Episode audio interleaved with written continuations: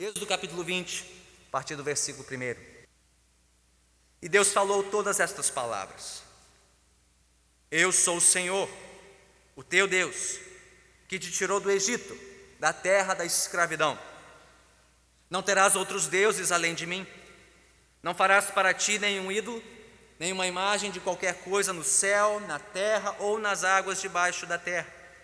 Não te prostrarás diante deles, nem lhes prestarás culto, porque eu, o Senhor, o teu Deus, sou Deus zeloso, que castiga os filhos pelos pecados de seus pais, até a terceira e quarta geração daqueles que me desprezam.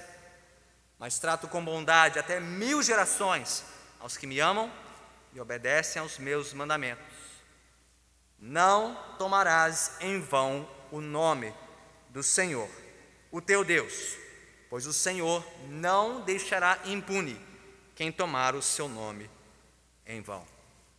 Louvado seja Deus pela Sua palavra, que seja abençoada esta reflexão da palavra de Deus. Podemos nos assentar.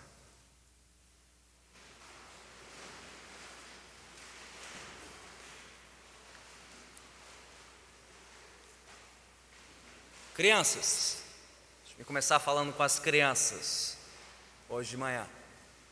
Crianças, quantos de vocês sabem a história do seu nome? De onde veio o seu nome? Por que papai e mamãe escolheram este nome para você? Já falaram para você sobre o significado do seu nome? Ou talvez quiseram homenagear um parente ou um familiar, dando-lhe um nome igual ou semelhante? Tá aí uma boa, um bom assunto para conversarem à mesa hoje no almoço.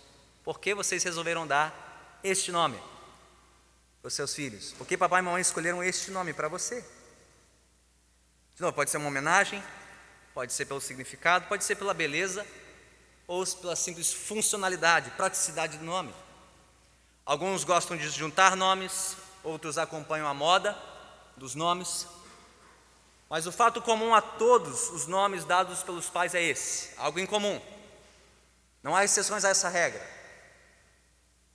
As crianças não escolheram o seu nome. Foram os pais que escolheram os nomes dos filhos. Este é o primeiro ato de autoridade de um pai e de uma mãe sobre os seus filhos, escolher os seus nomes. Crianças, quer vocês gostem disso ou não, Nenhuma de vocês escolheu o seu próprio nome. Mas percebam uma coisa: diferente do que pais fazem com seus filhos, nós não damos um nome a Deus. Ninguém aqui tem autoridade para chamar Deus do que quer ou prefere. É Deus quem diz, quem revela o seu nome a nós. E esse é um sinal claro da sua autoridade sobre nós. É disso que trata o mandamento desta manhã, o terceiro mandamento. Então, crianças, na sua folhinha, vocês já podem dividir a folha em quatro, ok? Quatro partes aqui da reflexão. E na primeira parte, vocês vão desenhar aquelas duas tábuas de pedra representando os dez mandamentos. Né? Numa tábua você vai colocar o número 3, aí você escolhe como quer escrever o número 3. Pode ser em algarismos romanos, né, as três linhas, ou numeral né, arábico, três. E na segunda tábua vocês vão escrever o resumo do mandamento: Não tomarás o nome de Deus em vão. Terceiro mandamento: Não tomarás o nome de Deus em vão. Crianças, enquanto vocês desenham, escrevem, paz e demais presentes. Vamos nos lembrar um pouquinho do que nós já estudamos e já aprendemos nos primeiros dois mandamentos. Aliás, o que representam os dez mandamentos? Não são apenas regras e deveres do povo de Deus. Os dez mandamentos são uma escola, um aprendizado sobre como amar a Deus e ao próximo. Não temos aqui apenas deveres, mas quais devem ser os prazeres do povo de Deus, os nossos afetos, os nossos amores. Já vimos que os primeiros quatro mandamentos: não terás outros deuses, não farás nenhuma imagem, não tomarás o nome do seu irmão, Honra o dia do Senhor, eles nos ensinam a amar a Deus acima de tudo e todos. E os outros seis, honrar pai e mãe, não matar, não adulterar, não adulterar, não furtar, não mentir, não cobiçar, falam sobre como amar o nosso próximo. Os primeiros quatro já vimos o primeiro e o segundo. O primeiro mandamento diz respeito a adorar o Deus verdadeiro. E o segundo mandamento, adorar o Deus verdadeiro de maneira verdadeira. Ou seja, adorar o Deus correto da forma correta. E nisso Deus está nos confrontando com a nossa tendência de adorar outras coisas que não sejam Ele, ou adorá-lo de uma maneira diferente daquela que Ele nos ensina na Sua palavra. E descobrimos no primeiro mandamento que tudo pode se tornar um Deus, um ídolo. Não só uma imagem ou uma estátua, mas qualquer coisa boa debaixo do céu pode se tornar um ídolo, um rival, um concorrente, um substituto para Deus. Uma amizade, um emprego, uma casa, um estilo de vida, um entretenimento, tudo pode se tornar um substituto, um rival, um concorrente para Deus. E Deus diz: não, não terás outros deuses além de mim. E no segundo mandamento, Deus nos confronta com essa tendência de o adorarmos de qualquer forma, de uma forma muito específica, o fazer imagens. Qual era a questão envolvida em fazer imagens de Deus, ou de usar imagens no contexto de culto a Deus? Ora, porque pense no que é uma imagem, é algo que nós fabricamos, é algo que nós controlamos, é algo que nós manipulamos, literalmente, manejamos com as nossas mãos. E Deus está dizendo: não, não é assim que vocês devem me adorar, porque eu não posso ser controlado, manipulado por vocês.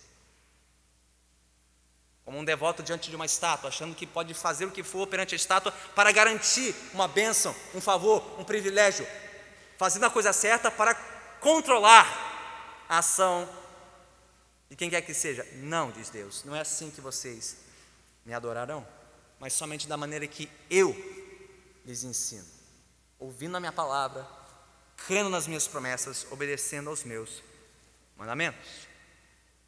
E assim chegamos ao terceiro mandamento. E depois do segundo, né, e vimos que tem uma ordem, tem uma razão, tem uma promessa, uma advertência, três versículos dedicados ao segundo mandamento. Você chega no terceiro mandamento, Êxodo 20, versículo 7, e parece que Deus relaxou um pouquinho, né? bateu muito no segundo mandamento, tá, agora eu vou soprar um pouquinho, fazer um carinho em vocês, não vou pegar, pegar tão pesado desta vez, pelo menos numa leitura superficial. Parece que o que temos aqui é apenas uma lembrança do tipo: olha, não diga coisas do tipo, ai meu Deus, como você deu uma topada no pé da mesa. Ai, Senhor, Deus me livre. Não. Prestamos atenção na advertência contida no terceiro mandamento? De novo, Êxodo 20, versículo 7. Não tomarás em vão o nome do Senhor teu Deus, pois o Senhor não deixará impune quem tomar o seu nome em vão. É isso mesmo? Deus faz isso? Deus já fez isso? Deus já puniu alguém que tomou o seu nome em vão, que usou o seu nome de qualquer forma? E se você avançar um pouquinho na história, lá no livro de Levítico, capítulo 24, pode abrir e acompanhar a leitura ou apenas ouvir. Levítico 24, versículos 10 a 16 uma ilustração viva, ou talvez uma ilustração morta, do que acontece quando alguém toma o nome do Senhor em mão. Diz Levítico 24, versículos 10 a 16. Aconteceu que o filho de uma israelita e de um egípcio saiu e foi para o meio dos israelitas. No acampamento houve uma briga entre ele e um israelita. O filho da israelita blasfemou o nome com uma maldição. Então levaram a Moisés. O nome de sua mãe era Selomite, filha de Dibri, da tribo de Dan. Deixaram-no preso até que a vontade do Senhor lhes fosse declarada. Então o Senhor disse a Moisés: Leve o que blasfemou para fora do acampamento. Todos aqueles que o ouviram colocarão as mãos sobre a cabeça dele e a comunidade toda o apedrejará. Diga aos israelitas: se alguém amaldiçoar seu Deus, será responsável pelo seu pecado. Quem blasfemar o nome do Senhor terá que ser executado.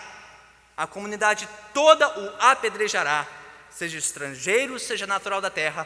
Se blasfemar, blasfemar o nome, terá que ser morto. Então não subestimemos o terceiro mandamento pelo seu tamanho. Ele é mais curto, mas não menos potente e perigoso. Por quê?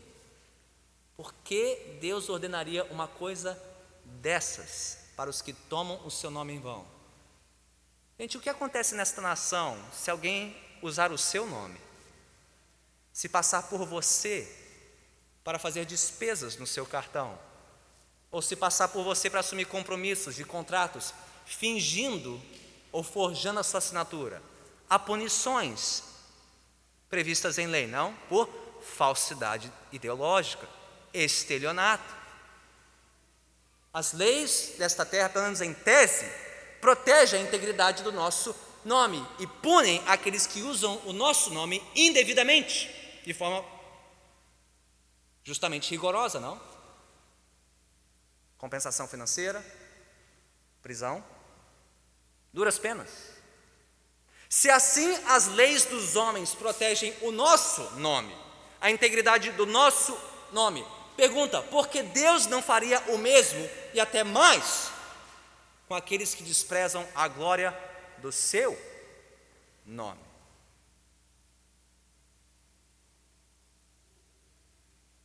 Mas o que há no nome de Deus? Por que Deus leva tão a sério o seu nome?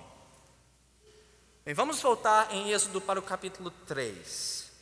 E crianças, enquanto nós lemos, vocês já podem fazer o segundo desenho, associado a Êxodo 3, já podem desenhar no seu segundo quadrado uma sarça, um arbusto né, em chamas.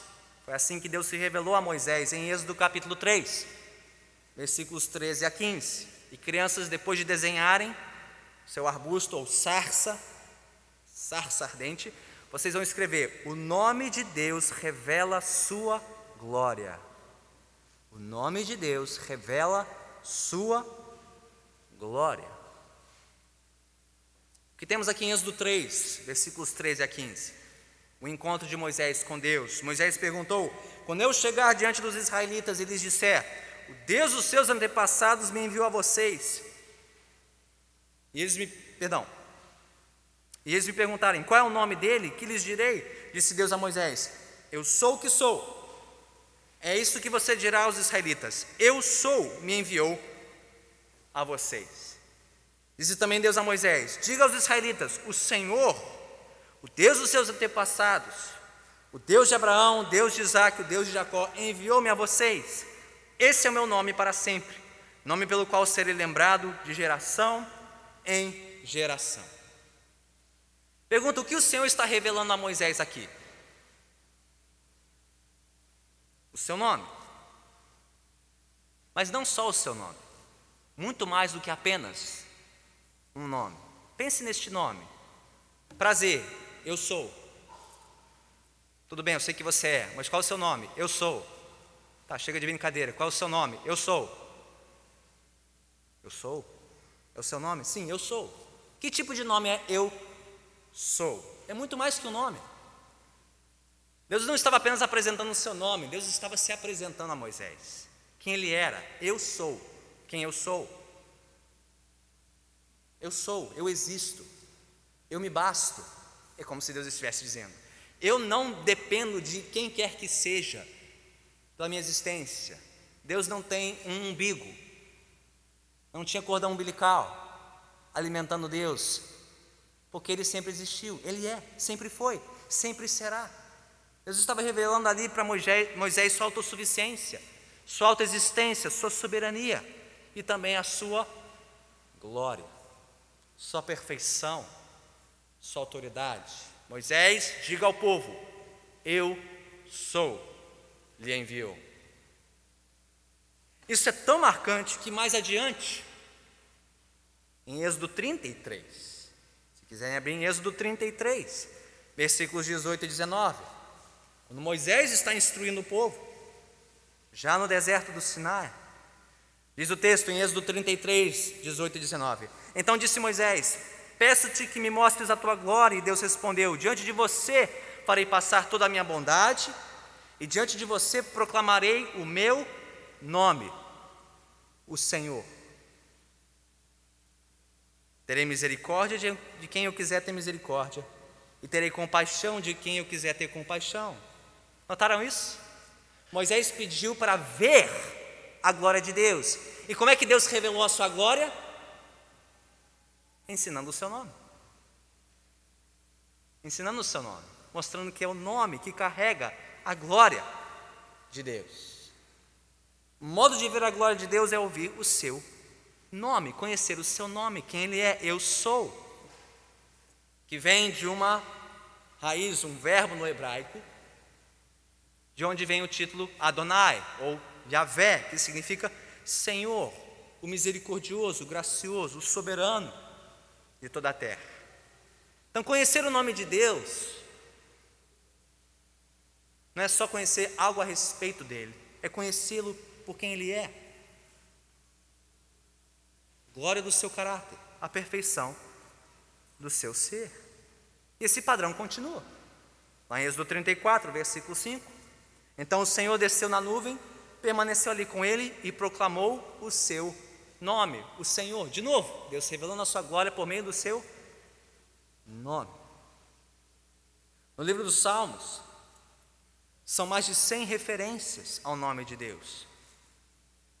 Nome que deve ser louvado, magnificado e honrado. Por exemplo, o Salmo 99, 3. Seja louvado o teu grande e temível nome, que é santo. Salmo 8, versículo 9. Senhor, Senhor nosso, como é majestoso o teu nome em toda a terra. Salmo 23, versículo 3: Guia-me nas veredas da justiça por amor do seu nome. E quando chegamos no Novo Testamento, isso não muda. Na escola de oração, a escola de Jesus, quando ele ensinou os seus discípulos a orar, dentre as coisas mais importantes que nós devemos orar, disse Jesus: santificado seja o teu nome. Então, essas são razões mais que suficientes para lermos o terceiro mandamento com a seriedade que ele requer. Qual o propósito do mandamento então? João Calvino resumiu bem. Deus deseja que santifiquemos a majestade do seu nome. Portanto, em suma, significa que não devemos profanar seu nome, tratando com desprezo e reverência. Desprezo e reverência. O breve catecismo de Westminster ensina que o terceiro mandamento exige o santo e reverente uso dos nomes, títulos, atributos, ordenanças, palavras e obras de Deus. Ou seja, quando falarmos de Deus, citarmos a Deus, mencionarmos o seu nome, que o façamos de maneira honrosa, de uma maneira digna, assim como você faria sobre um parente ou amigo que você, que você preza. Você não ousaria usar o nome de uma pessoa próxima e querida de qualquer forma, e não gostaria que outros citassem o nome do seu parente ou amigo querido de qualquer maneira, sim ou não? Quanto mais com o nome de Deus. Nome sobre todo nome. O que proíbe o mandamento, então? Essa palavra vão, não tomar o nome do Senhor em vão, significa algo como vazio, nulo, inútil, sem um propósito digno, honroso. Portanto, o, mandamento proíbe que tomemos o nome de Deus, ou mencionemos, ou ostentemos este nome de modo que seja impiedoso, inútil ou para propósitos errados. O que não significa, gente, que não possamos mencionar o nome de Deus, ou citar o nome de Deus.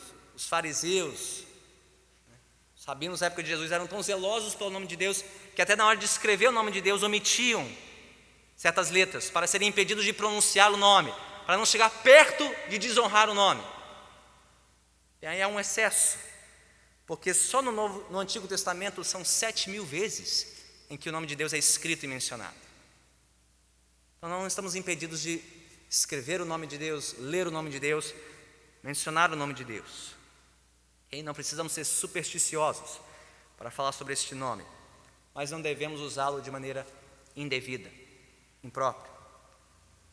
No Antigo Testamento havia pelo menos quatro maneiras de quebrar o terceiro mandamento. Usar o nome de Deus em vão poderia acontecer ao blasfemar o nome, usá-lo para fins de feitiçaria, juramentos falsos ou falsas profecias. Já falamos sobre blasfêmia, usar o nome de Deus de qualquer forma. O caso lá de Levítico 24 mostra isso. Mas o que seriam os, os outros três exemplos do uso indevido do nome de Deus? Feitiçaria. No mundo antigo, muitos acreditavam que, se você descobrisse o nome de uma entidade, o nome de uma divindade, e soubesse usá-lo de uma maneira correta, mágica, por meio de encantamentos, orações, você poderia ter poder ou autoridade sobre aquela divindade. Ou seja, conhecer o nome de uma divindade lhe concedia um certo poder especial, poder de barganha, de manipulação. Não, diz Deus eu não serei manipulado. Não é porque você escreve meu nome sete vezes num papel e dobra sete vezes e põe na sua carteira que você vai conseguir o que quer que seja. Isso se chama feitiçaria, é macumba. Isso não é fé bíblica e verdadeira. Juramentos falsos. Quando alguém fazia uma declaração jurando pelo nome de Deus. Bem, que não seja uma promessa falsa. Ou algo que não pretende guardar. Como disse Jesus, seja seu sim, sim, o seu não, não. O que passar disso vem do maligno. Jurar algo, prometer algo. Juro por Deus, ou pela minha mãezinha mortinha. Quem se lembra disso, né? Juro pela minha mãezinha mortinha. Não crê? Então eu juro por Deus que eu vou fazer isso, isso, isso, aquilo, aquilo.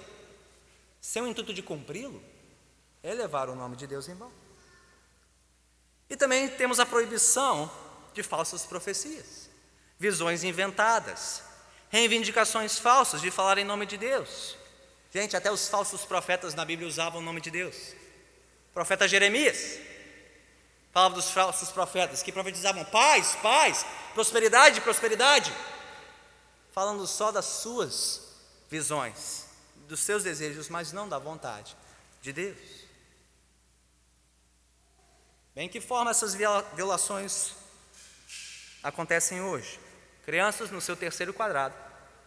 Vocês podem desenhar uma cartola como essa, de mágico de circo, né? Uma cartola e uma varinha de mágico. Vocês vão entender por quê já já. Vocês vão, vão desenhar a cartola com uma varinha mágica e escreverão: Não devo usar o nome de Deus de qualquer maneira. Não devo usar o nome de Deus de qualquer maneira. É comum violarmos o terceiro mandamento hoje, quando nós nos apropriamos do nome de Deus em prol do que é falso, do que é fútil ou do que não é autêntico.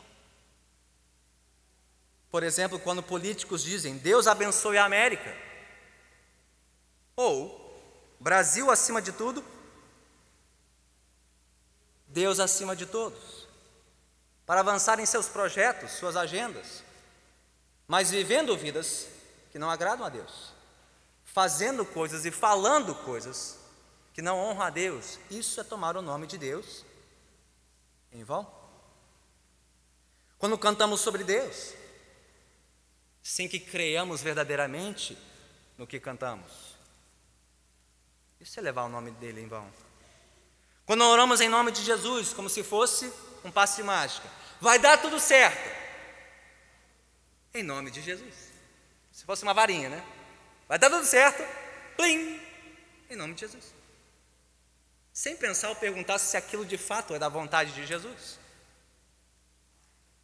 Quando o nome de Deus é associado a piadas, quando ele se torna assunto de programas de auditório, talk shows, falam de Deus como se ele fosse o cara lá de cima. Aquele vizinho incômodo, o sujeito qualquer, aquele síndico chato. Gente, o nome de Deus já foi usado na história até mesmo para justificar coisas abomináveis como escravidão ou apartheid na África do Sul.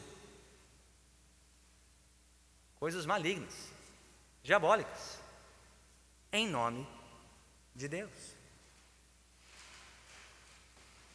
O próprio Senhor Jesus advertiu que nem todos que falam em nome de Deus, ensinam em nome de Deus, lideram em nome de Deus, pregam em nome de Deus, pastoreiam em nome de Deus, de fato honram a Deus.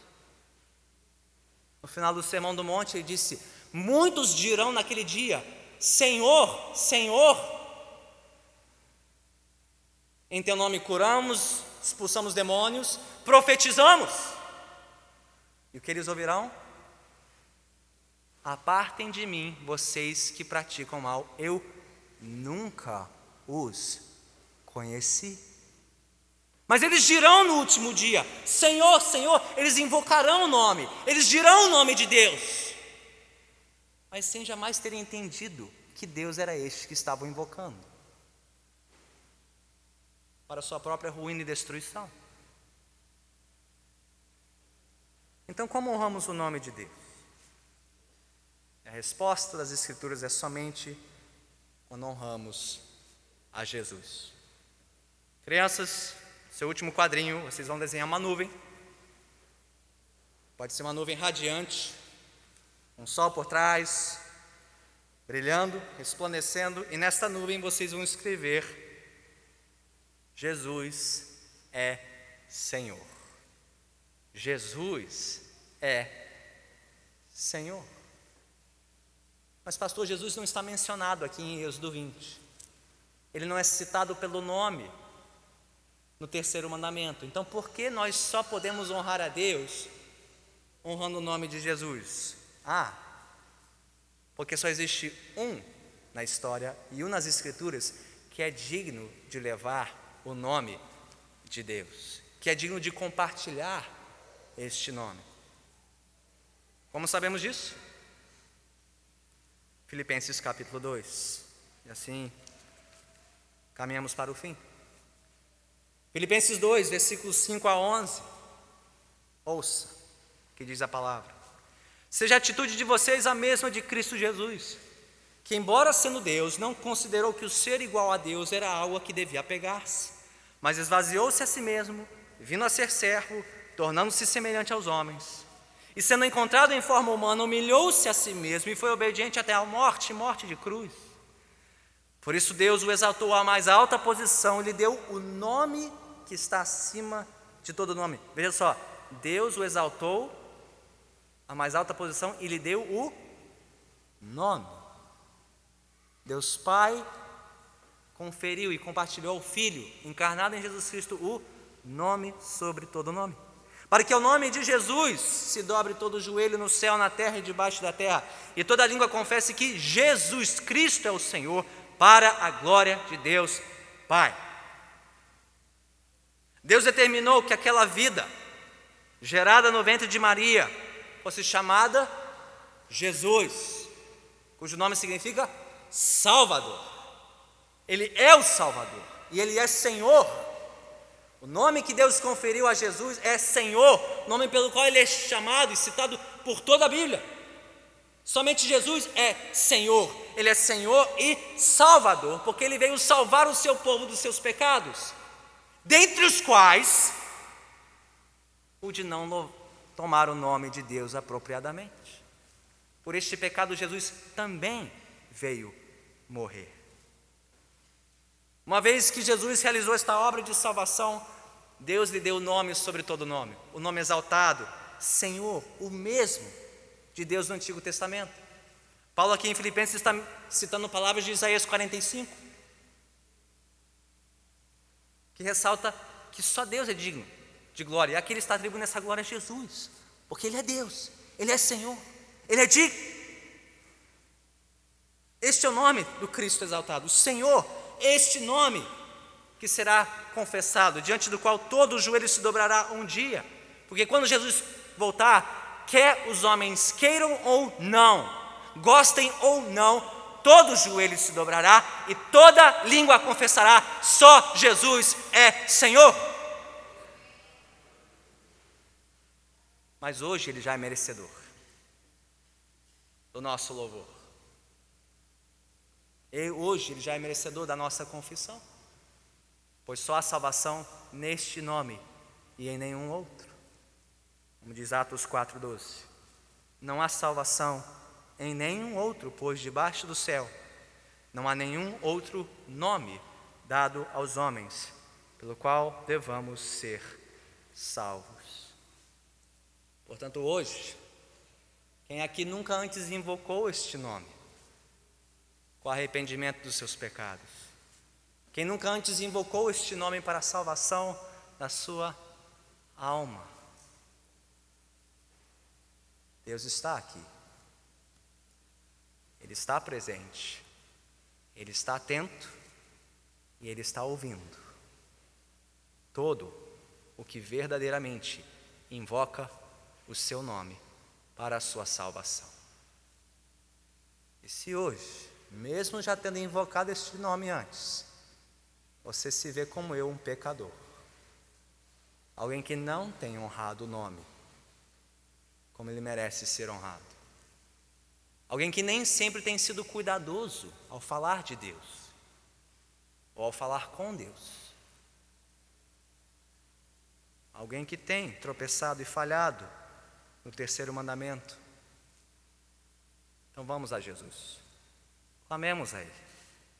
Peçamos perdão pelos nossos pecados. Que Ele nos perdoe. Que Ele nos limpe. Que Ele nos restaure.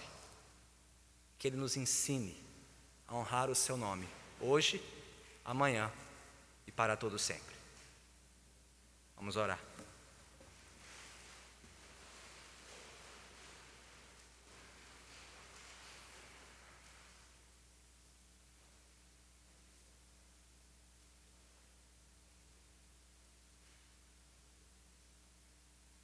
Senhor, Senhor, tem misericórdia de mim, pecador. Tem misericórdia de nós, pecadores. Pois em palavra, e em pensamento, em ação, nós temos tropeçado. Nós temos violado a tua lei, transgredido o mandamento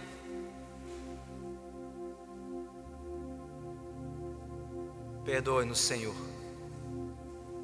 Todas as vezes em que tomamos o Teu nome em vão, mesmo nesta semana que passou, ou quem sabe a caminho deste lugar, hoje mesmo tropeçamos. Quem sabe durante este culto já não invocamos este nome de maneira impensada, de maneira irreverente, de qualquer maneira. Tem misericórdia de nós.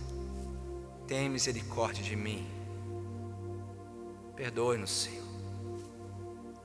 Perdoe-nos pelos méritos de Jesus Cristo, Salvador e Senhor. Aquele que veio nos salvar, cujo nome significa salvação, Salvador.